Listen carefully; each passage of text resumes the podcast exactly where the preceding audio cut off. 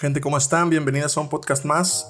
El día de hoy tuvimos a un invitadazo, su nombre es Eduardo Lugo. Él es un médico de profesión, pero actualmente se dedica a preparar a médicos para pasar el examen del ENARM y entrar a su especialidad. Pero la peculiaridad que tiene él es que lo hace de una manera disruptiva, grotesca y nueva. Él genera contenido audiovisual para Instagram, para YouTube y para Patreon, que es donde se dedica principalmente a preparar a los estudiantes de medicina para entrar a su especialidad. Hablamos de su proceso creativo, hablamos también de cómo veríamos la educación online en los próximos años, así que si les interesa un poquito acerca de esto, quédense, los invitamos a ver todo el episodio y si les gusta, por favor déjanos un mensaje.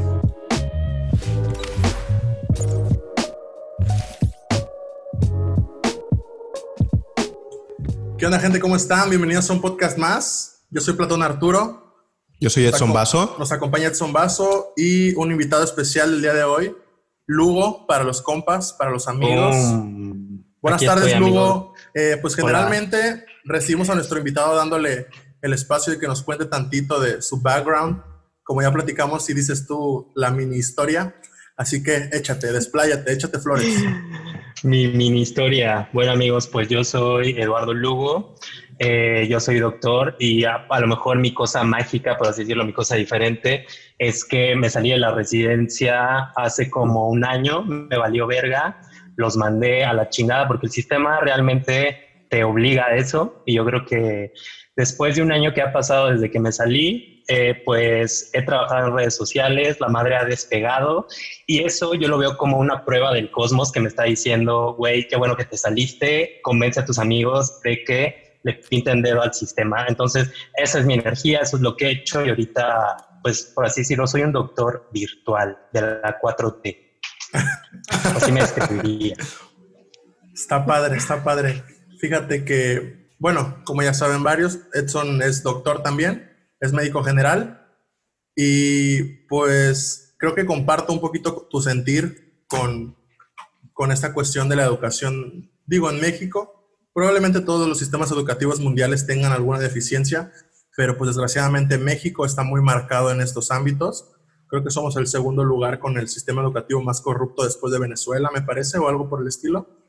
Y pues sí, comparto tu sentir porque yo empecé a estudiar mercadotecnia y pues la dejé a los dos años, después volví a entrar otro año, la volví a dejar y digo, pues no estamos preparados, eh, digo, no muchos estamos preparados para decidir qué es lo que queremos hacer a la primera, vaya. No sé si me explique, pero sí, definitivamente hay un problema, eh, pues por ahí de raíz, que eh, pues estaremos hablando más adelante. Entonces, ¿por qué crees tú que, que te orillaste a, a dejar la especialidad? Pues eh, a lo mejor en cuanto a situaciones como más políticas, así, ¿no? Del sistema, pues no, no sé tanto, ¿no? Porque un pinche doctor nada está encerrado en el hospital. Entonces, realmente como que nada más, bueno, en mi caso, no lo quiero generalizar, eh, está entrada lo que ve. Entonces, basándome en eso, güey, lo que más me molesta es de que podemos trabajar en caca, podemos trabajar en basura, o sea, sabes de que somos guerreros, no hay pedo, nos, nos gusta ayudar a la gente, pero no entiendo el por qué la gente que supervisa todo esto, la gente que dirige todo esto, a veces siento que tienen la intención sádica y hablando psicológicamente porque me metí a la especialidad de psiquiatría, entonces cosas de esto, de esa me salí. Y, pues, güey, cuando empiezas a adquirir conocimiento psiquiátrico de cómo actúa alguien que tiene pedos, cómo actúa alguien que está reprimido, cómo actúa un pinche narciso así horrible, eh, en ese momento como que pues dices, güey, esto no es para mí, porque tarde o temprano si juegas el juego, tú te vuelves ese narciso y tú te vuelves ese güey frustrado y emputado. Entonces, como que de esas veces que 27 años, el cosmos, así, de que eh, los amigos indicados, así el aprendizaje llega y es como, güey, tengo que hacerlo ahorita. Y yo diría que la causa principal es la actitud yo creo que es sádica, no entiendo bien por qué, de tratar mal a la gente, de tratar mal a los trabajadores y a un ambiente que puede ser muy divertido y cagado como, güey, estás teniendo un bebé, pues eso es muy cagado, güey. Lo tienen que hacer como algo, algo así como de, güey, ya va el siguiente, así como algo muy intenso y ni aprendes ni nada. Entonces, no me arrepiento. Eh, creo que todo me llevó a ese momento, pero sí, la gente neta la gente con poder yo creo que es la que, no sé, güey, como que siento que están locos esos cabrones. Fíjate Oye, Lugo. Ah. ah, sí, adelante, adelante. No, dale, dale, dale, dale. Ah, ok. Este, ¿tuviste algún momento en el que tú, pues dijiste, sabes que esto ya es la gotita que derramó el vaso para tomar esta decisión? Porque al final de cuentas es una decisión bastante importante, digo, que, que iba a marcar tal vez la dirección de tu vida. ¿Tuviste alguna cosita así? Eso por un lado. Y por otro, este, me imagino que también en tu círculo o en tu familia te, te llegaron esas críticas de, oye, ¿cómo es posible que vas a dejar esto tantos años? Todo el esfuerzo que pues tú le has dedicado, que nosotros le hemos dedicado contigo. Este, cuéntanos un poquito cómo fue vivir este, esta separación. Sí, sí, pues yo creo que yo creo que la vida de cada quien es la vida de cada quien. A lo mejor la solución mía no es la misma para todos. Y yo creo que mis cosas de vida me llevaron a ese momento. Con que el primer round fue en el servicio que hice mi primer video en donde insultaba a la gente, al bronco, así algo, algo horrible. Realmente fue horrible. Entonces lo vieron, me super cagaron, me llamaron a Secretaría de Salud, casi me expulsan. Eh, X, güey, lo logré. Pero ya tenía ese emputamiento porque me hicieron borrar el video. O sea, ¿sabes? Fue como mi primera así de ustedes ganan, güey. Sí. Y ya en la residencia pues de la nada estos pendejos justo nos dejaron de dar un bono, nos quejamos y más que el pinche bono de 600 varos, güey, fue la actitud del director de mi hospital, güey, psiquiátrico, no voy a decir más nombres, pero güey, fue literal la actitud de un sociópata. O sea, realmente fue una actitud como de político que se cree como que habla muy chingón y así como político, pero como estás, güey, con psiquiatras, güey, pues lo empiezas a cuestionar y, güey, se desestructuró enfrente de nosotros, güey. Y nuestros doctores, más que apoyarnos, se fueron de megalame huevos a con ese güey y sí les dije, o sea, porque dije, ah, ya me voy a ir a la chingada, voy a decirles todo. Les dije que éramos lame huevos, pero por eso, fue, eso fue un momento muy, muy padre. Y por otro lado, en cuanto a la familia, no les avisé, güey. Así dije, ya sé qué me van a decir, ya sé por dónde va a ir y preferí consultarlo eso con mis amigos porque siento que los papás como que a veces no comprenden por más que te quieran, eh, pues esto que vivimos nosotros. Ellos creen que las reglas siguen siendo como cuando ellos tenían nuestra edad y pues no les dije y ya después una semana después les dije, ah, oigan, pues todo se fue a la mierda, así que pues no es como que me apoyen o no me apoyen, tipo, ya pasó, pero pues sí, o sea, me las viví un poquito negras ahí esos meses porque pues qué culero no pedir dinero, así salirte y pedirle dinero a tus papás, pues pues intenté hacerlo, este, y pues todo salió bien al final, en resumen. Claro. Sí, digo, es un paso, es un paso súper complicado, ¿no? Sí está cabrón, güey, como que sientes taquicardia antes de enviar el mail, sientes las palpitaciones así de que, güey, todo se va a ir a la mierda, ya, ya lo envías y todo se va a la mierda, efectivamente. Sí, y digo, eh, por un lado, pues después de dar ese paso, pues me imagino que la incertidumbre de, ¿y ahora qué sigue? ¿Cuáles son mis proyectos? ¿Cómo le voy a hacer para, pues la verdad, mantenernos solos, ¿no? Por así decirlo. Tú empezaste a, hacer un proyecto ya un poquito más, más sólido, más fuerte, en donde pues enseñas de una manera muy práctica a muchos doctores. Eh, al principio fue difícil para ti el, el, hecho de que, híjole, no sé si se van a suscribir o no, si voy a recibir ese apoyo, o empezaste con ese boom. Eh, pues yo creo que que no, nunca nadie empieza con ese boom y igual luego la gente te ve así como ya con views, pero como que no ve lo de antes, ¿no? O sea, eh, entonces todo a veces pasa de un momento a otro, no sabes en qué momento ocurre, pero mínimo un año o mínimo dos años estás de que valiendo verga, güey. O sea, ¿sabes? O sea, no valiendo verga, sino haciendo las cosas por, por cariño. Yo creo que por eso se tiene que hacer las cosas. O sea, si algo se deja de hacer es porque, güey, no lo, no lo amabas tanto como creías. Entonces pues esta madre empezó como para yo estudiar, realmente yo no veía youtubers, o sea, no sabía nada de qué pedo. Y pues ya eso fue, fue como sorpresa, realmente eh, insultaba a la gente, o sea, güey, yo no escucho mis videos, o sea, son cosas horribles, así de pinches gente de pueblo, así, ¿sabes? O sea, súper, a mí me pueden cancelar, o sea, si ponen en play a esos primeros videos, me cancelan a la verga, pero eh, la gente lo entendió, la gente creo que sabe de sentido del humor negro eh, entonces, eh, al principio los comentarios sí eran muy de me das asco, pinche puto, el doctor no debe hacer eso. O sea, sabes como Y pues mis contestaciones siempre fueron, güey, vete a la mierda. O sea, entonces como que cuando no le das eh, por su lado a la gente, te dejan de poner cosas y ya después como que los chidos eh, se animan y ya empiezan a decir, güey, qué cagado el pen, ¿sí? Fíjate que hablabas de, de, cómo sentías acá como que los doctores de más arriba te titiriteaban así medio raro y hacían como, como su, a su parecer todo, ¿no? Y digo, esto me recuerda, estuve leyendo de algo de, de Noam Chomsky, no sé si lo conozcan. Este güey es un, es un lingüista, filósofo, eh, politólogo, es un güey muy cabrón, tiene como 100 doctorados, tiene pues maestrías infinitas. Eh, eh, y tiene un, un, libro que se llama Manufacturing Consent. Habla de cómo estas cúpulas que están por encima de nosotros, los simples mortales, son los que llevan esta, esta, pues estas riendas ¿no? de lo que estamos haciendo. Y él se basaba específicamente en los sistemas de propaganda. En ese entonces, creo que fueron como en los ochentas, por, por ahí, si no me equivoco. Y hablaba de, de, de cinco, cinco modelos diferentes de, de niveles que, que hacían que, pues vaya, que esto funcionara, entre comillas, ¿no? O sea, hablaba de, filtros de magnitud, de quiénes eran los que pues, ponían la lana para que lo, eso que no conocemos, que nos está controlando, que ni siquiera sabemos que nos está controlando, funcione, vaya.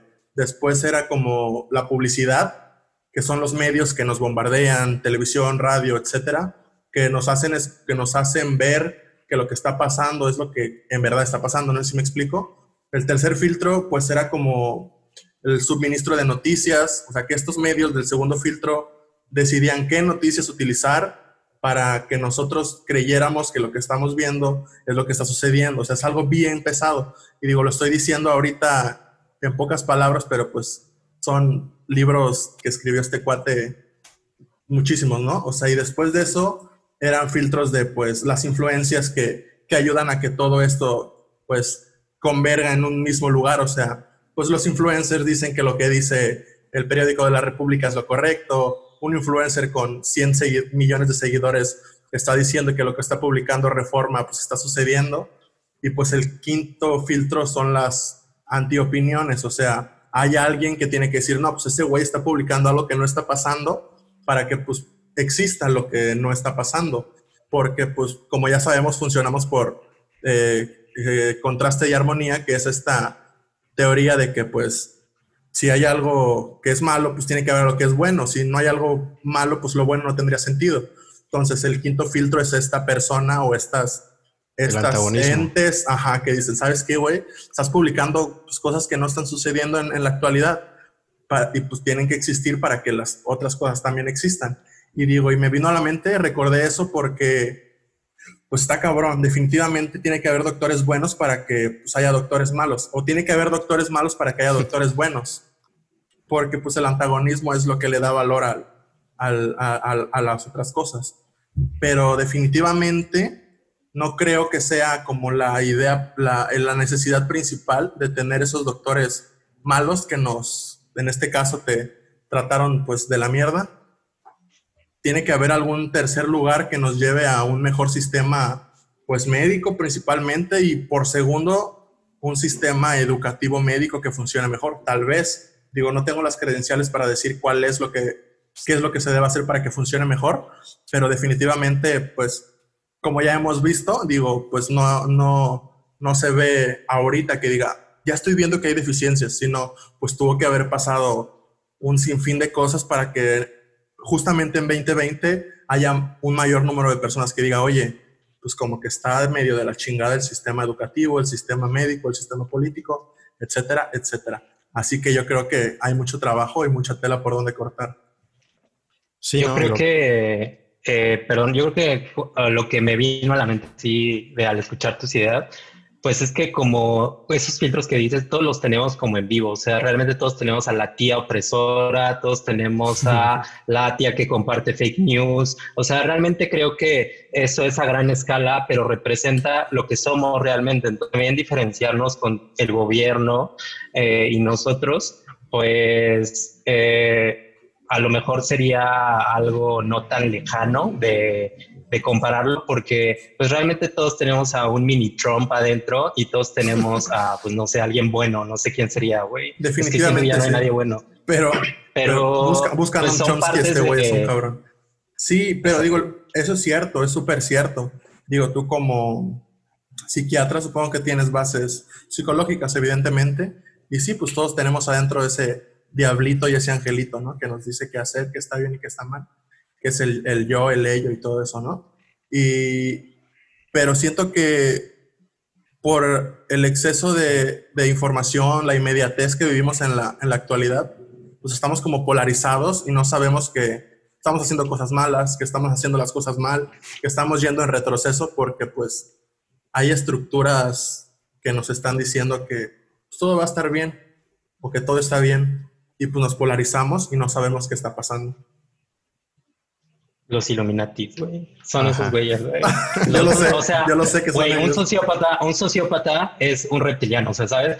Al final, eh, uno le cambia el nombre, pero eh, de que existe gente culera, güey, que ya no sé si es reptil o no, pero de que existen, les voy a decir yo reptilianos, pues una cagado, existe, güey, y pues, güey, son los que están dirigiendo todo, y sí, güey, che, hablando ya de teorías de conspiración, güey, Walt Disney, güey, fue el primero en ponernos el planteamiento de lo que es el amor, güey, la vida así bonita, güey. Entonces, no creo que esto sea malo, yo creo que más bien nos estamos dando cuenta de algo que ya existía eh, desde que siento que existe la televisión, las computadoras.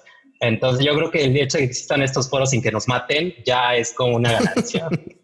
sí, fíjate. Los, los sociópatas son, son, son conscientes de que son sociópatas. Sí, no. ¿Cómo ven ustedes? Sí, en esta vida hay todo, hay combinaciones, pero uh, no, yo creo que yo creo que todos se pueden salvar. O sea, yo creo que todos con terapia, con ciertas cosas, eh, porque ves la historia y todos tienen una historia culera. Entonces, así como una historia culera los transformó en alguien de la verga, debe haber alguna forma, drogas, a que, se recuperen, ¿sabes? O sea, que encuentren la vida. Claro, sí, definitivamente. Pero respondiendo a Edson, creo que los sociópatas no saben que son sociópatas. O sea, su estado natural y ya. Su estado natural es este comportamiento impulsivo, son hostiles muchas veces y pues tienen conductas antisociales. Pero definitivamente no creo que sepan que son sociópatas. Digo, un psicópata no sabe que es un psicópata o, o, por lo menos cree que eso es lo normal para él. Y no. Sí. Bueno. Fíjate, Lugo, que está bien chida, está bien chida la, la, la especialidad de psiquiatría. ¿eh?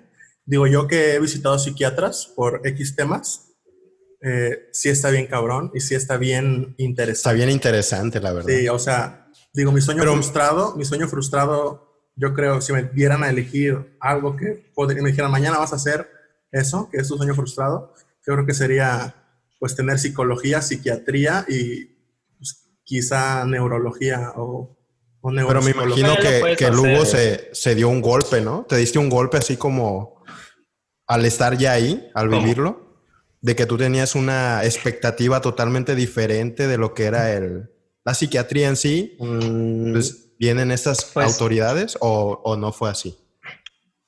Fue, es que no sé cómo explicarlo, a veces pasa de un modo a otro, como que al inicio tú crees que estás bien, pero realmente solo estás siguiendo eh, como ¿no? Te perdemos, te perdemos. Creo que me trabé, amigos. Ajá, ajá. Sí, creo que algo pasó ahí con, ya regresé, pero ya regresé, ya regresé. Ya, No te preocupes, todo va a quedar grabado para que sepan que estamos en vivo. Infinito. Ajá. no somos el frasco. Perfecto, las humillaciones. Ajá. Sí. Eh, pero bueno, eh, estaba en que no fue como un choque así en putiza, sino que fue gradual. Realmente fue divertido, o sea, realmente todo fue muy divertido. Simplemente eh, ya ya fue como que es que hay un punto en donde, por ejemplo, cuando estudias para el ENARM, hay un punto en donde dices, ya soy doctor, ya sé todo, así como que ya sé como que todo se conecta y ya lo sé. Y qué padre. Entonces así es en psiquiatría, es como que no es como que lo sepas todo, pero en algún momento dices, este güey eh, está siendo tóxicos, este güey está haciendo una caca. Entonces como que esos güeyes crearon a, a sus propios enemigos, por así decirlo, y pues fue como un momento en donde te das cuenta, pero la violencia esta existe desde siempre. Ya que te das cuenta, pues, pues lo mandas a la mierda, y, va muy todo pegado con la salud mental. O sea, para mí fue un gran aprendizaje porque también es de qué va más eh, lo que el sueño de tu familia, que seas un especialista o lo que tú quieras hacer en esta puta vida, güey. Entonces, me gusta mucho la salud mental. Eh, digo, dejé esa parte, sí es, tienes que sacrificar algo siempre para irte por el otro camino. Eh, pero bueno, ahorita estoy en, pero me gusta más así como que aprendiendo cosas, así, ah, exacto, mi salud mental y tampoco lo he dejado de lado, estoy en unos, en unos proyectos ahí. Y justo, justo esa parte que dices, Platón, yo creo que, por ejemplo, psicoanálisis y así, eh, es algo que mucha gente lo puede hacer y lo puede hacer de, a lo mejor no tan rápido de un momento a otro, pero mira, al final la escuela te da las bases, pero uno tiene que ponerle de su estilo, de su ética, de su moral. Y yo creo que eso es lo que diferencia entre alguien que casi casi nace para conectar con la gente y alguien que a lo mejor no es tan bueno. Entonces yo creo que nunca es tarde como entrar a psicoanálisis, aprender psicoanálisis. yo, yo tengo muchas ganas de aprender psicoanálisis. Me da un poco de miedo el hecho de fracasar en el intento, pero siento que es ese miedo bueno, no el miedo paralizante. Así que pues yo creo que hay tiempo como en unos 6, 7 años volvemos a grabar podcast ya cuando sea psicoanalista. Hasta aquí, cabrón, ya, ajá, sí, vamos a leernos las mentes. Oye, Lugo, tú que te estás dedicando pues al social media, andas en la en el YouTube, en redes sociales y acá, ¿crees que, que digo, en, siendo concretos en, tu, en lo que estás haciendo, ¿Crees que crees, creas valor? ¿Crees que creas valor agregado haciéndolo como lo haces? A que vaya, pues, algún estudiante a un curso de estos monótonos, de que son los mismos todo el tiempo. ¿Qué crees? ¿Por qué crees que lo haces bien? Digo, obviamente viéndolo desde tu punto de vista, ¿qué, qué crees que haces bien a diferencia de, pues, estos, esta monotonía aburrida? Ajá. Sí. Eh, pues yo creo que como que la energía que le inviertas a un proyecto es la que se va a transmitir. Entonces, güey, pues si tu energía para hacer una clase es la dos horas antes que hueva, hago el copy-paste, pues así se va a ver tu clase, güey, como de que, güey, qué hueva me da este cabrón. Entonces, pues realmente es, yo creo que divertirse, yo creo que hablar como uno piensa, yo, eh, es ser muy real con uno mismo. Eh, no, obviamente el que dirán tiene que estar mega prohibidísimo en cuanto si vas a hablar de algo. O sea, no, o sea, si tú tienes pedos de el que dirán o tu o como cuestiones muy feas, pues puede ser horrible porque vas a hacer el video y alguien te va a comentar y te vas a desestructurar, vas a, vas a mega llorar. Entonces, eh, yo creo que ser uno mismo, conocerse primero y irse conociendo que cuando reciba las críticas, cuando reciba todas estas cosas que involucra hablar de esto, pero yo creo que es divertirse, número uno, haciendo lo que sea que hagas, que se transmita esa diversión y, y pues eh, ser tú mismo. Esas serían mis recomendaciones. ¿Y qué tan difícil ha sido para ti, por ejemplo? Pues sabemos que en medicina hay temas bastante complejos y para la gente que no sepa de, de todo lo que tú haces, tú bajas ese conocimiento, usas palabras tal vez comunes y divertidas porque pues es como tu personaje, por así decirlo, y la gente, la, tu audiencia, pues más fácilmente se puede quedar con ese, con ese conocimiento. ¿Qué tan difícil para ti es hacer este mecanismo? Condensar. de complejo a...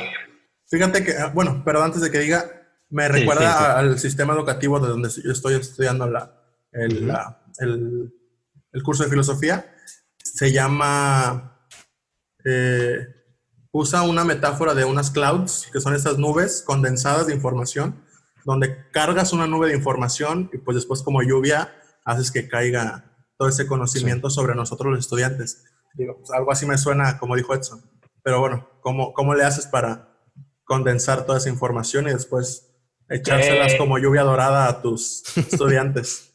Ah, lluvia dorada, wow. Eh, pues sí, es como lluvia dorada realmente porque pues es algo grotesco. Eh, no entiendo muy bien cómo lo hago, pero eh, yo creo que es solo una cuestión de hacerlo. O sea, realmente luego la gente no hace las cosas porque cree que involucran una ciencia o así como un método científico, pero pues, güey, solo así estás leyéndolo y en ese momento dices, güey, esto suena a pene, voy a dibujar un pene con una úlcera. Y así, o sea, es como, creo que sin pensarlo, así sin juzgarte, que esos pensamientos en asociación libre lleguen y estos videos salen en chinga, o sea, salen en putiza, o sea, mis clases las hago en un día, o sea, porque si las hago igual tres días antes van, voy a estar ese día estresado haciéndola.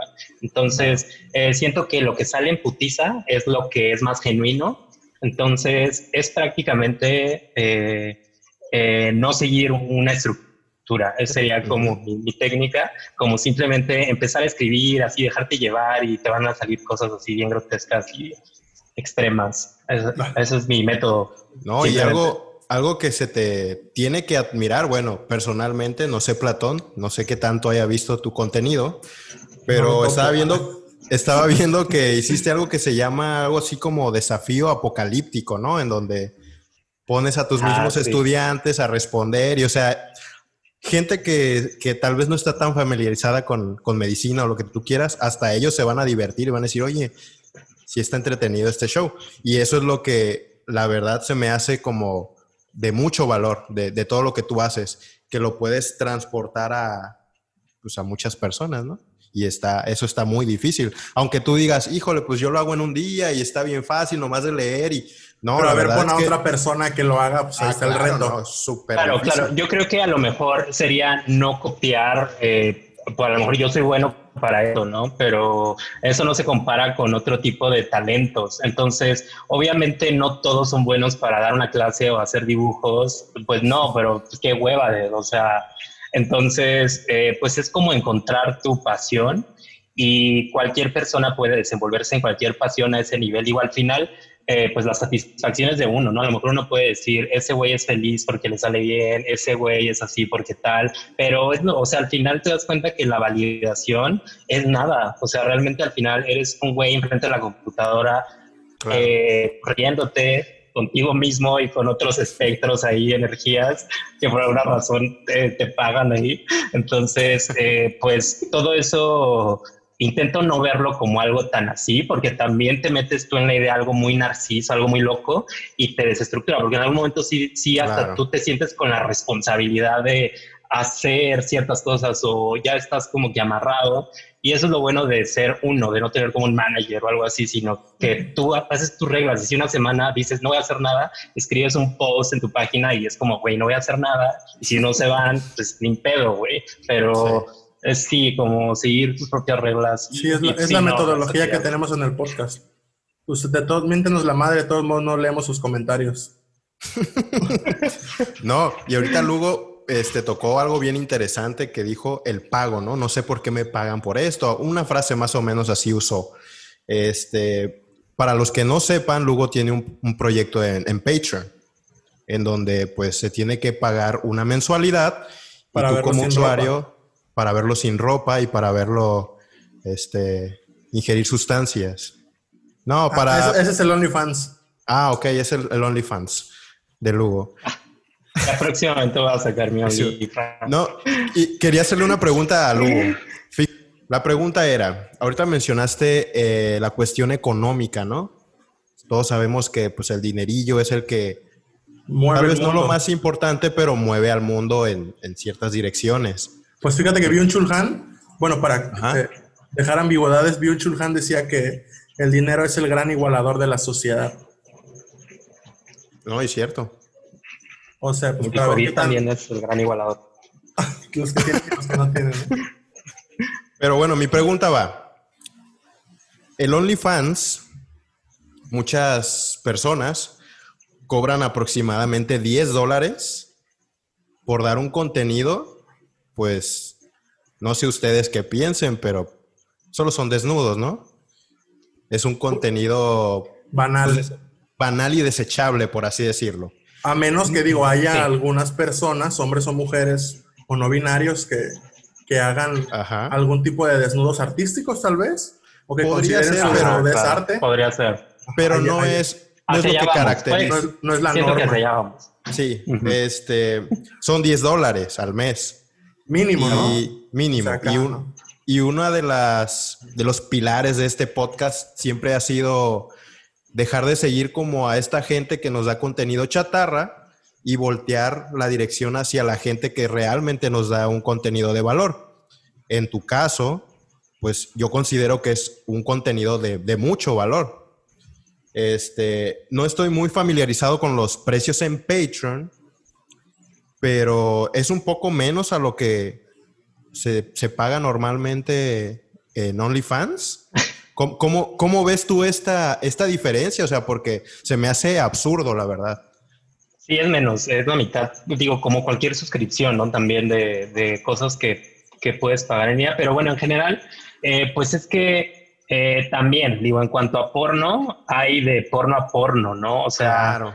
Eh, o sea, incluso puedes innovar ahí, o sea, es a lo que voy, güey. Si Dios te dio una vergota y unas chichotas, güey, güey, úsalas y abre tu OnlyFans, hija, y siéntete una estrella. Pero, o sea, si me vas a dar eh, un sexo falso, un sexo, ya saben, porno chatarra, que más que desinformarte te quita seguridad cuando vas a coger, güey. Entonces, o sea, mínimo ahorita el porno ya es más amateur, ya es más real que estas industrias que explotaban a las mujeres, que hacían muchas cosas así. O sea, digo, al final es alguien cogiendo. Yo creo que sí también se requiere un poco de valor para grabarte cogiendo es como lo, güey, pues lo más, ¿cómo se dice?, vulnerable que puedes estar.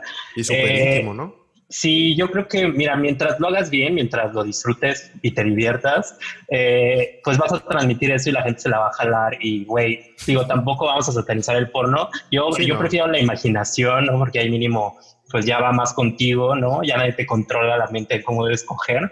Pero, eh, pues sí, eh, sabes, todo a niveles. Creo que no habría comparación. Eh, eh, no me molesta, realmente la, la, gente así que coge siempre me ha caído bien, así la, puerta. Más la que me coge, ¿no? Más la que me coge. Más la que me coge mientras no me grabe y me suba y no me pague principalmente una comisión. Oye, sí, pero, ajá, sí, pero, pero no te molesta, pues. No, no me molesta. Digo, igual ya que lo pienso, porque no lo había pensado, ya en la noche digo, hijos de puta, güey. Sabrina sí. por ejemplo, esa perra sí hace, no es, o sea, no es en contra de ella, pero es que ella es muy malvada, güey. O sea, ella hace un contenido muy eh, violento, o sea, con su pareja y luego, o sea, ya sabes que con las redes sociales de que empiezas con algo súper inteligente viendo un video y terminas viendo ventaneando, güey, así que sale el sol, güey. Eh, entonces, pues te enteras, güey, y pues no, güey, ese tipo de porno, pues sí está mal, pero hay que tener criterio también para ver que sí, o sea, igual para lo que yo enseño, para muchos doctores han de decir, güey, está dibujando un pene en mi gran especialidad, güey, internista, así señor de 80 años, y, güey, todo es muy subjetivo, entonces yo creo que mejor no hay que pensarlo a la verga, güey. Claro. sí, pero digo, lo, que siento que lo que iba Edson era más como, ¿qué crees tú que está fundamentalmente mal para que gane más alguien que enseña las chiches mm. a un doctor que pueda hacer que, que cambie tu realidad de saber que no vas a pasar un examen a decir, güey, pues este vato que me está hablando con groserías, ah, tal vez, pero me está enseñando y aprendí más. ¿Y por qué pues, está más caro verle la chichis a una morra que, que, que, aprender algo que está fundamentalmente bien este, para utilizar? Vaya.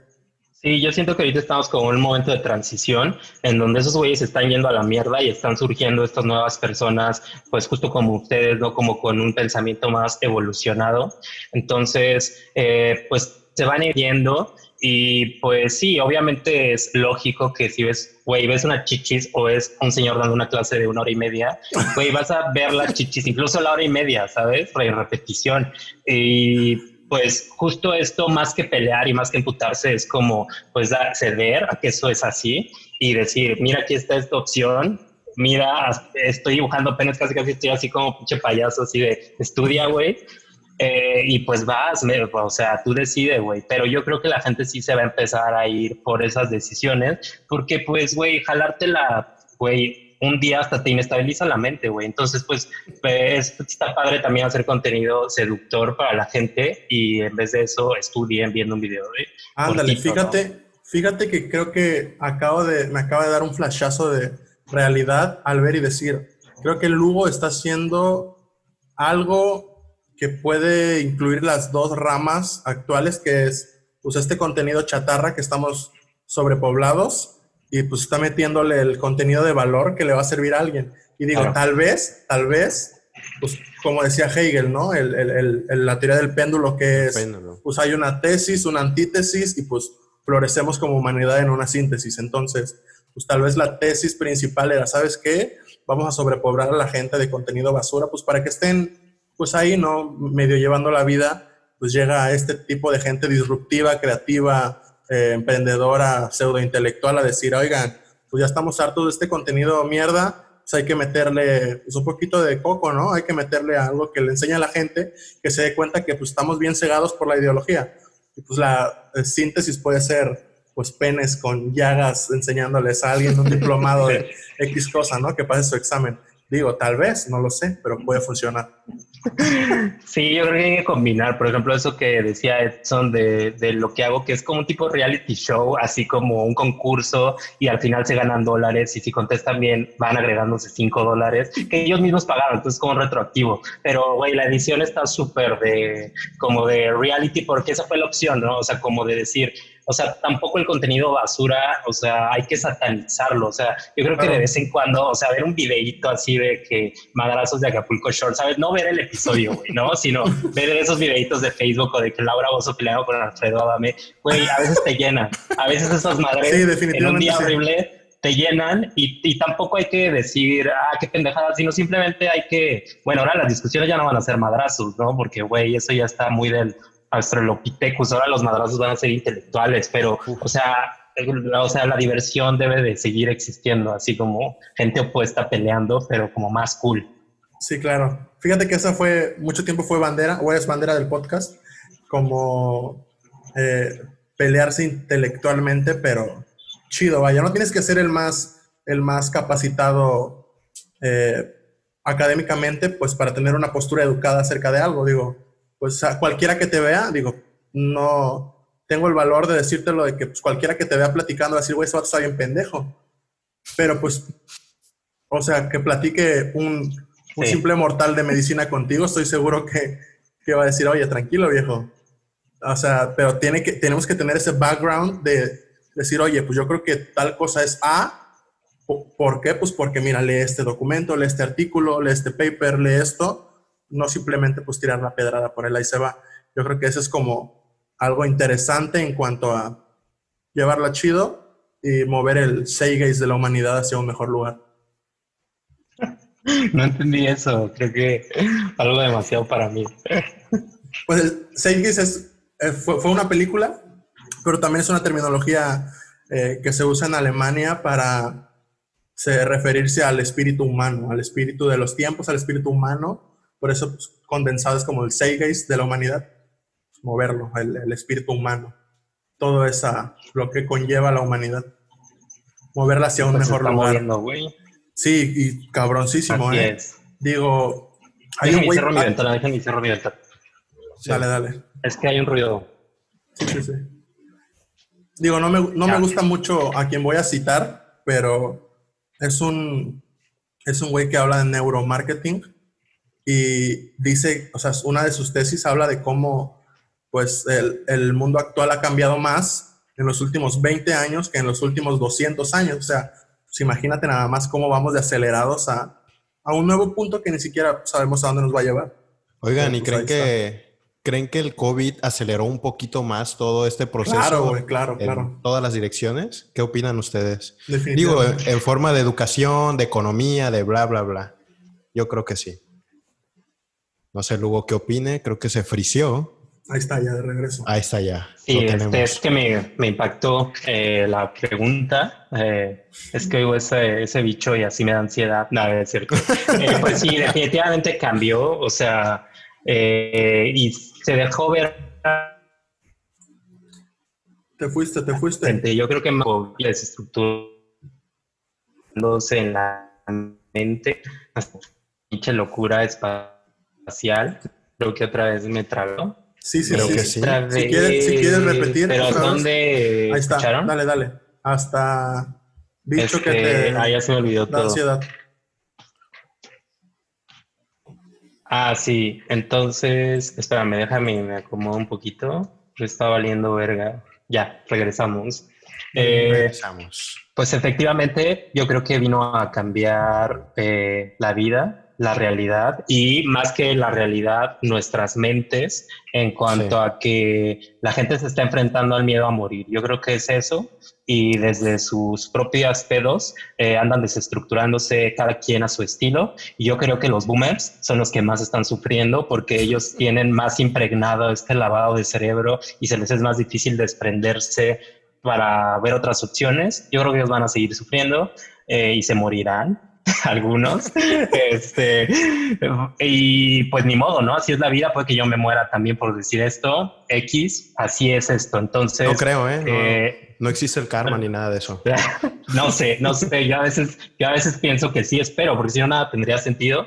Eh, Claro. Pero pues sí, yo creo que cambió todo en cuanto a en cuanto a interacciones. Yo creo que este tipo de interacción que estamos teniendo los tres, o sea, como Sí, de o sea, que no se conocía, eh, bueno, yo no los conocía y ahorita ya estamos súper conectando por algo más allá de lo físico, pues es algo mágico y no necesariamente es algo malo. Yo creo que tiene como todo cosas buenas, cosas malas. A mí me ha servido, ¿no? Igual lo digo por, por algo personal, pero eh, pues sí van a surgir otros trastornos mentales, otro tipo de situaciones. Eh, y pues eh, a mí me gusta, siento que me he conocido a mí mismo en este tiempo en general. Sí, claro. Fíjate. ajá, imagínate, eh, en otros tiempos yo creo que pues hubiera estado chido decir, ¿sabes qué, Lugo? Queremos que estés en el podcast, jálate acá a nuestra ciudad o vamos para la tuya y pues nos juntamos y hacemos un Jálate foro a más. Cihuatanejo. Ajá, te preparamos un unos mariscos. chido, eh, en vez de pues estarnos Ujú. grabando en Zoom y trabarnos cada cinco minutos. Pero mira, ahorita comentaste algo que ya lo habíamos dicho en otros episodios, que era que la gente como que no se daba cuenta que se iba a morir. Tuvo que venir una pandemia para decirte, hey, te vas a morir. Y está raro, ¿no? Porque uno, al parecer, cuando pues nosotros que tenemos veintitantos años, pues nos sentimos inmortales, ¿no? Nos sentimos que eso, eso está muy, muy lejano a nosotros. Pero pues quién sabe, ¿no? Ahorita con todo lo que, que sucede, con este, edificios explotando y aviones cayéndose, eh, pandemias, está, está muy raro. Y como tú dices, Lugo, van a surgir eh, nuevos trastornos mentales, porque pues ahorita me parece que la ansiedad es número uno, ¿no? El Sí, claro, trastorno más, más común.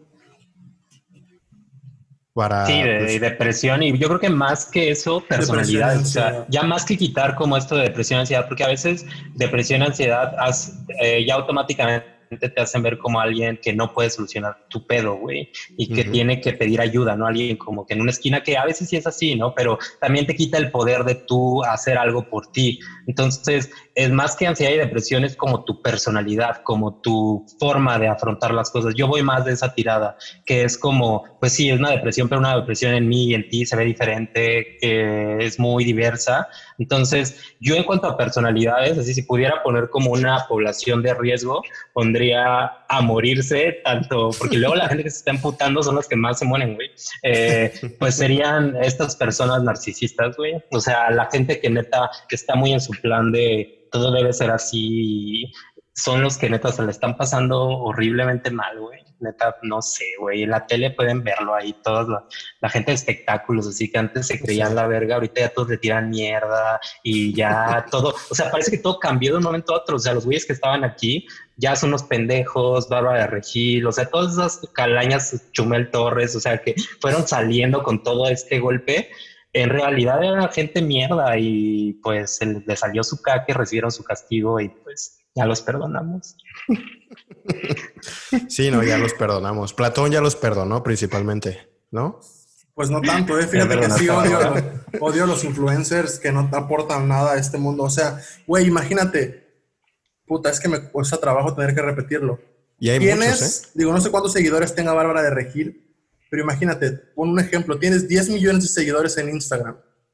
Y de esos 10, 10 millones de seguidores, pues la mayoría de las personas no saben ni qué pedo, güey. Digo, intelectualmente, académicamente no saben ni qué pedo. Ahora que, le, digas, que le digas a tu audiencia de 10 millones, güey, deja de tomar la insulina, es para pendejos. Toma moringa, güey. sí, güey. no, mames. Si se mueren, debería ser tu culpa como influencer y al bote, güey. Esa, es mi, tesis, No sé, no sé, no sé. Yo creo que eso es como atentar contra la inteligencia humana, porque también es, o sea, güey, o sea, si a mí me educaron de cierta forma y un día llega un pendejo y me dice, haz esto, eh, si lo hago va a ser porque soy un pendejo yo, güey. Claro, claro, pero digo, imagínate. Hay una responsabilidad.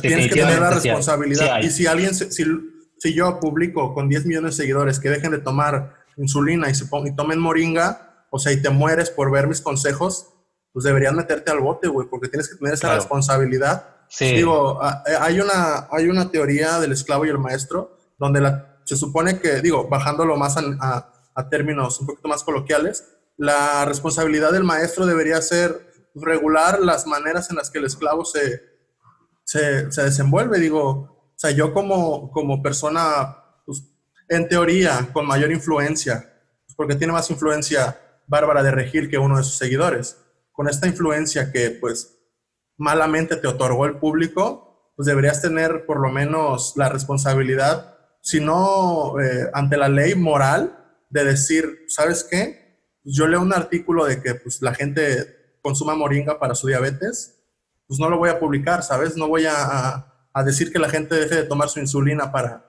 para tomarse su moringa, digo, debería existir este criterio, pues lamentablemente no existe. Y es como un criterio muy narcisista, ¿no? El tú imponer tus ideas con un medio es algo como de mi verdad tiene que ser la verdad absoluta de todos. Es como los coaches de vida, ¿no? Digo, al final son esas personas, son consecuencia de nuestros propios actos, porque quien nos empezó a seguir fuimos nosotros. Bueno, nosotros hablando como humanidad, eh, fuimos nosotros, nosotros le pusimos, nosotros les dimos, les apapachamos, pero así como nosotros les dimos, a nosotros los estamos tirando a la mierda. Entonces, eh, yo veo los comentarios antes de la pandemia en Facebook, en YouTube y después, y son súper ya de odio hacia estas personas influencers, que creo que la gente sí se está dando cuenta y yo sé que ya suena muy astrología, el despertar cósmico, así de que mundial, pero pues, pues sí, se hay como un despertar en general, yo creo que influenciado por lo de las redes, la violencia, y está muy loca la gente y me gusta, me gusta, yo creo que lo más importante es disfrutar el caos, güey. No, y es que son 7.5 millones de followers los que tiene, por poner un ejemplo, ¿no? Bárbara de Regil. Perejil, Bárbara Perejil. Pero, o sea, sí, lo que dice Platón es cierto, deberían de tener alguna sanción por decir cosas que, que no, que atentan contra la sea, salud. Ahí te va, o sea, precisamente y, concretamente un, ejemplo. Subió una historia con su hija donde, güey, agarramos la pancita, nos agarramos la pancita y decimos, vete dolor o sea, imagínate que tengas una peritonitis, güey, y no vas al doctor por, por decir, ay, mi Y pones tus manos. Te mueres, güey. Dolor fuera de aquí. O sea, pon tú sí, y, pero es que ves la intención, güey. O sea, la intención de, esos, de esas pendejas, güey. O sea, perdón, pero, o sea, su intención yo siento que a veces es hasta chingar, güey. O sea, es hasta que casi casi nos sí? que hablemos. O sea, yo sé que lo hacen, o sea, yo sé que en algún momento lo pero a lo mejor si lo hace un chamán, güey, o sea, alguien que sabe hacer esas cosas, te da ternura, güey, hasta le, le preguntas y le dices, güey, ¿qué piensas? Güey? O sea, igual y jala, ¿sabes? Eh, pero, güey, si lo hacen esas perras que están vendiéndote una idea súper superficial y de la nada ya son chamanes y vamos a curarnos con energía, o sea, eso es como que yo creo que lo que molesta como la gente que no es sincera, o sea, que se vende, entonces se pendejadas y sí, hay muchos youtubers médicos que que ah, yo no sabía de estos youtubers, entonces los vi, yo no sabía que eran personalidades y así, entonces mis primeros videos sí los insulté así, sí dije, a ver, a mí no me comparen con esos pendejos y así a la verga. Y mucha gente se incendiaba, o sea, ahí me di cuenta que sí se incendia el pedo cuando insultas a alguien porque ya te empiezan a hacer una enemistad, pero sí, no, obviamente internamente sí voy muy en contra de esos youtubers, así de que, que ya se están muriendo, yo creo, el visito comunica. Bueno, ese güey luego enseñaba cosas, ¿no? O sea, otros también más pendejos, más superficiales, vendiendo ahí su idea de la vida. Digo, yo soy muy crítico, me encanta ser crítico contra todo, o sea, para todo tengo una, una, una crítica y para todo tengo algo que decir. Y, y digo, sí hay, hay influencers buenos, buenos, digo, en el sentido de que tal vez ver un video de 30 minutos de un güey que se hace pendejo, pero al final te dice, ¿sabes qué? no le pegues a los perritos o de que pues no, no, no violentes a las mujeres, o etcétera, etcétera, probablemente tengan algo de valor, ¿no? Digo, que es entretenimiento con algo que te aporta valor. Pero digo, me acuerdo que cuando empezaba la pandemia, como a la mitad de la pandemia, eh, que estábamos en el mero apogeo, Luisito Comunica hizo un video comprando la cámara más cara que he comprado y decía, te gastaste 150 mil pesos en una cámara, güey. ahorita, güey. Ahorita, me arrepiento de decir eso de Luisito, güey. o sea, y yo, yo, yo o sea, ya sigo a Luisito, o sea, siempre lo he visto. Y digo, cuando vi eso, digo, me puse a pensar y dije, neta, gastaste ciento y tantos mil pesos en una cámara. Ahorita, en pandemia, güey, cuando tu humanidad está en peligro. Güey, hiciste bueno, un video, güey. O sea, ¿sabes? Cada quien. O sea, no solo la compraste y lo, lo restregaste. No, lo restregaste que, que, pues a ti te está valiendo madre la pandemia, pues puedes dejar de hacer videos un rato y vas a seguir siendo rico. Pues, tal vez la mayoría de la raza que te ve ni siquiera tiene para comer ahorita, güey. Pero bueno, X. Luego, ¿qué opinas? ¿Y qué crees que sea lo siguiente en cuanto a educación? Digo, ahorita que tú ya tienes tiempo haciéndolo online, tienes tiempo dando clases online, y digo, en un nivel avanzado, digo, no es primaria ni prepa, eh, ¿qué crees que es lo que siga en cuanto a educación online? ¿Qué crees que va a pasar ahora que pues tienes que tomar clases online a huevo? O sea, digo, no es una opción como antes que, pues no, pues yo quiero estudiar online, ahora es a huevo. ¿Qué crees que es lo que sigue? ¿Qué crees que va a pasar? ¿Qué crees que tenemos que hacer nosotros como estudiantes? ¿Y qué crees que tienen que hacer los profesores? ¿Qué sigue, vaya? Eh, pues yo creo que todas las teorías de conspiración eran reales. A ah, todos nos llevó a este momento, porque realmente es algo... desde que empezamos a grabar quería decir esto. Es algo muy conveniente, es algo muy conveniente para todos, tanto para... Eh, bueno, es que igual yo soy muy positivo, ¿no? Entonces yo creo que para nosotros y para, ¿no? y para ellos es algo, Diego, gobierno y se también a que eh, es algo muy conveniente porque, por ejemplo, para las prepas, para la universidad, pues realmente ya no hay en cuestión de Zoom límite, o sea, el límite es infinito, puedes meter en un salón un chingo de gente y eso te soluciona el pedo del ingreso y de que la educación eh, pues te lo soluciona. Realmente ahorita no, no, no, encuentro algún conflicto con implementar eso. Eh, es algo cómodo y yo creo que va a ser una situación mixta, así como hay personas que se desenvuelven mucho mejor estando solos, eh, sin gente. Eh, hay personas que son muy sociables, o sea, tampoco hay que decir, ay, en la primaria todo el mundo se la pasaba bien y eso ya se va a perder, güey, en la primaria te buleaban y era horrible y la segunda era peor, güey. Entonces, o sea, sí que qué bonitos momentos se van a perder. No, obviamente también el enseñarte a defenderte y todo es importante, pero creo que las relaciones maestro-estudiante van a cambiar. Eh, va a ser un poco algo más deshumanizado, como tipo más robótico, ya no va a haber una convivencia así directa. Eh, es lo que hay que hacer, güey, porque pinche ambiente está de la chingada, está de la verga y ahorita ya está más o menos bien, puede ayudar en cuanto al tráfico. Eh, no sé ustedes si algo negativo así o, o, qué opinen de qué pueda pasar, porque es como más o menos lo que me imagino. Fíjate, eh, lo positivo ya lo mencionaste, ¿no? Que desde tu casa, con no necesitas una infraestructura, no necesitas un edificio para abrir tu universidad, lo que quieras. Pero creo que tanto en edades más, pues, pequeñas, en primaria o secundaria, como quieran llamarle, sí se necesita como esta interacción. Sería una grosería, vaya, que, que no le des a un niño de primaria un maestro físico.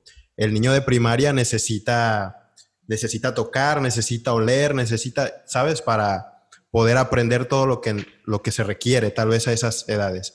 Pero sí, como tú dices, tal vez de alguna forma que sea mixta. No sé, por ejemplo, eh, al niño de primaria. ¿Saben qué chicos? El día viernes vamos a tener una clase online con un profesor de Colombia, por ejemplo. Y oye, ¿por qué habla el profesor así? ¿O por qué? No sé, X, tener esa, esa interacción ya globalizada pues de, todas las culturas que, que tenemos cosas en común y cosas muy, muy fuera de, lo normal para nosotros.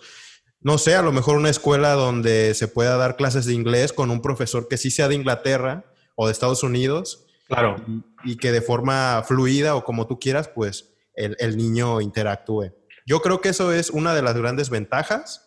No sé, Platón, si tenga alguna otra ventaja o desventaja que quiera compartirnos. Pues ventajas, sí, ubico muchas, miles. O sea, desde que pues no ocupas grandes espacios de trabajo como bancas, butacas, sillas, mesas, infraestructura en general, eh, pues tal vez es más accesible que puedas estudiar con un maestro de Oxford, un maestro de Stanford, un maestro de Harvard, un maestro de King's College, etcétera, etcétera. Digo, pues va a ser la, una manera más fácil de esa conectividad internacional. También veo eh, bueno, como decía eh, Lugo, que, que 2.000 pues, alumnos en un solo canal de Zoom, eh, etcétera, etcétera, ¿no? Que Pero desventajas, desventajas veo... No aprendiendo nada. desventajas veo miles y miles y miles ahorita que estoy pensándolo. Digo, una de ellas puede ser qué tanto porcentaje de la población tiene acceso a un celular o a una computadora para, pues, estar dentro a un buen del sistema internet. actual, a un buen internet. Sí, claro. ¿Qué tanto porcentaje de la población eh, va a poder, pues, solventar estos gastos de internet, teléfono, computadora, pues, una colegiatura? Digo, ¿y qué tanto porcentaje de la población sabe usar un iPad? O sea, ¿en qué en, un celular. O sea, a un niño de primaria no lo vas a tener sentadito ahí viendo un, aparato electrónico. Tal vez ahorita, digo, pues si lo pones a ver eh, Peppa Pig, pues está tres horas ahí, ¿no? Como menso el niño. Pero pues que lo pongas a, estudiar, está, está difícil, digo. Pero pues tal vez pues puede, imagínate, imagínate un Peppa Pig, pero educativo. Güey, estaría increíble. Sí. Tal vez, ¿eh? yo, creo, que sería más como videojuegos, porque es sí eh, de a lo mejor implementar una consola educativa en donde la universidad sea tipo Fortnite, güey, los juegos y todo muy colorido y vayas a la escuela. O sea, yo sé que eso es muy vivir ya en el mundo de la cuarta dimensión y Illuminati, pero eh, pues al final eso, lo de Peppa Pig creo que es como una predicción a futuro que Platón está haciendo, así que nos estaba riendo, pero guarden este Porque, güey, siento que Peppa Pig iba a dar matemáticas, güey. Algo me dice. No, o sea, estaría, increíble, o lo de los videojuegos, digo, ¿cuántos niños no están pegados al Fortnite o a lo que tú quieras? Que imagínate que aprendieran al, estar pegados ahí. Pero es. Sería bien complejo, sí. Conozco gente que, que, se ha dedicado a proyectos este, de enseñar filosofía o pensamiento crítico desde, desde kinder y así. Pero digo, y ahora imagínate que estés jugando Fortnite o estés jugando Call of Duty o algo por el estilo y pues acabas de jugar tres horas y inconscientemente ya sabes cómo funciona la energía cuántica o algo así. O ejemplo, Imagínate, o sea, sería como el futuro, ¿no? Y ahí 10 años después, eh, alguien lo inventa y nosotros aquí eh, platicando de eso. Yo creo que va a ser muy rápido. O sea, ya si estamos hablando de esto, güey. Eh, yo creo que a alguien más se le ocurrió, ¿no? Yo creo que como humanidad a veces nos surgen las mismas ideas al mismo tiempo. Entonces, eh, pues ahorita de haber un pendejo ahí de que ya adelantando. Programando, ¿no? Ah, sí, a la verga. Fortnite educativo. chavos, chavos, gracias por su tiempo. Lugo, gracias por participar de esta conversación, de este foro, de este debate informal. Gracias por estar en un podcast más. Estuvo interesante, yo creo que hubo afinidad en cuanto a pensares, sentires y pláticas. Me gustaría que pues tuviéramos otra conversación pronto. Tal vez puedas invitar a alguien, tal vez Edson pueda invitar a otra persona y pues se haga un poquito más complejo el debate. Y gracias. No sé si algo que decir, algún cooldown para cerrar. De verdad, Lugo, gracias. Te, te, admiramos bastante, bueno, en lo personal. Y pues, qué chido que sigas haciendo ese tipo de contenido para toda la gente que, que, quiera lograr algo más, ¿no? Y pues, gracias por tu tiempo. Sabemos que eres una persona bastante ocupada, tal vez haciendo tus proyectos. Y pues, no sé si quieras eh.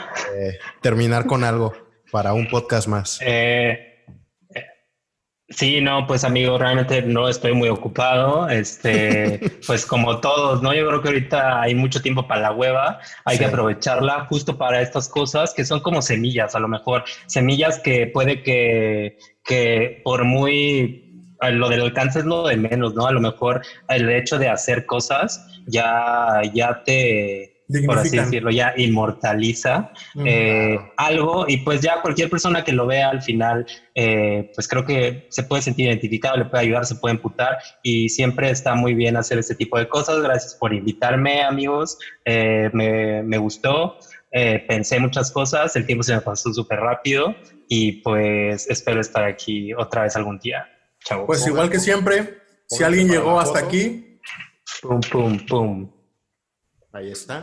Igual que siempre, si alguien llegó hasta aquí, si alguien eh, le entregó todos estos minutos de su vida a estos tres güeyes, déjenos un mensaje, mándenos un inbox, eh, señales de humo, un correo, un viper, lo que sea.